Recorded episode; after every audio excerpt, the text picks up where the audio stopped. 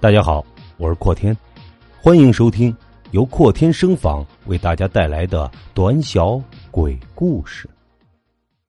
复印店里的旧衣服。马路边新开了一家复印店，店老板是一对中年夫妻，女的说话态度还算和气，男的说话总是很冲。有时候人们不小心算错了账，多付了钱。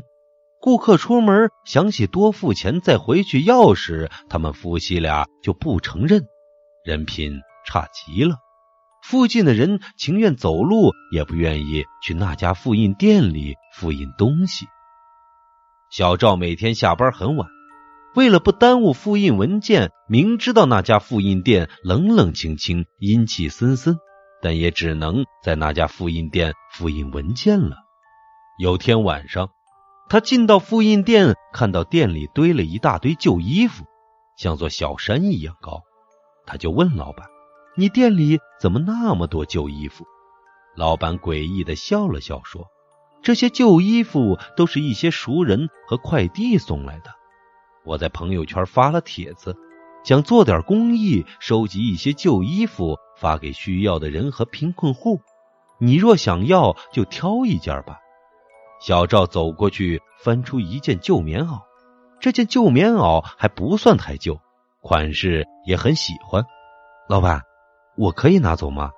嘿嘿，你若需要就拿走吧。哎，谢谢您了。小赵穿上了那件棉袄就走了。外面雪花飘飘，太冷了。小赵把双手插进了衣兜里，竟然摸到了一个硬硬的信封。奇怪。兜里怎么会有一个信封呢？信封里会不会有钱呢？小赵做起了美梦。他打开一看，里面是一张信纸。他把信纸打开，上面写道：“我是一个七十多岁的老人，这是我生前最喜欢的一件衣服。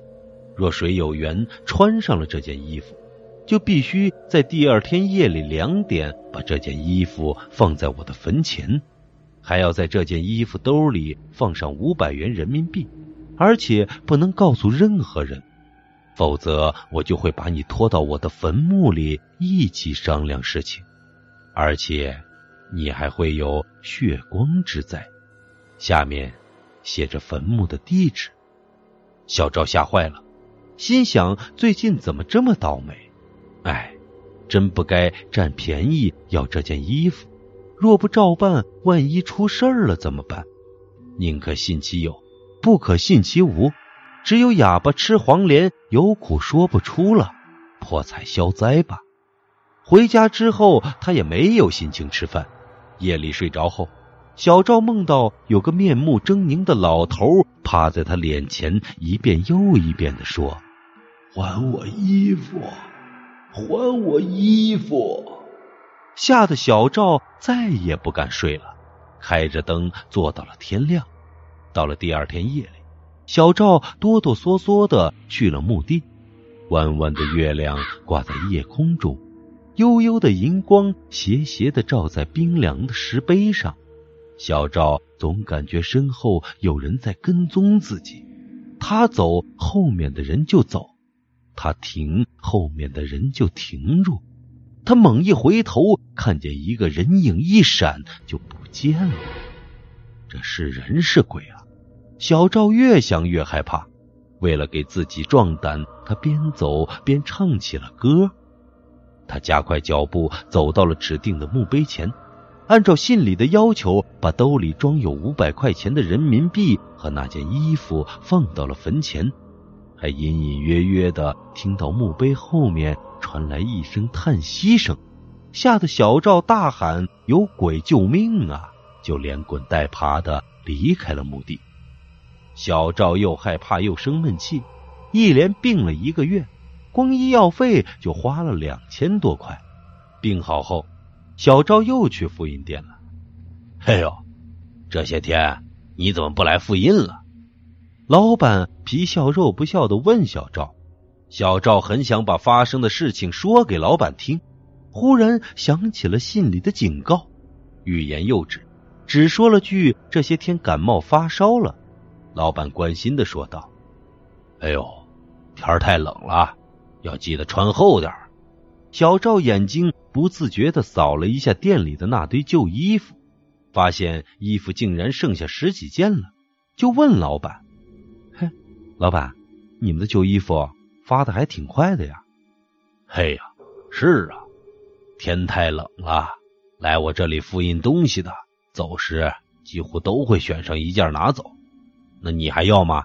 嘿，你要想要啊，再挑一件拿走好了。”小赵心想：“谁要谁倒霉，我是坚决不会再要了。”就说：“哎，不要了，不要了，我有衣服。”老板嘿嘿的陪笑着。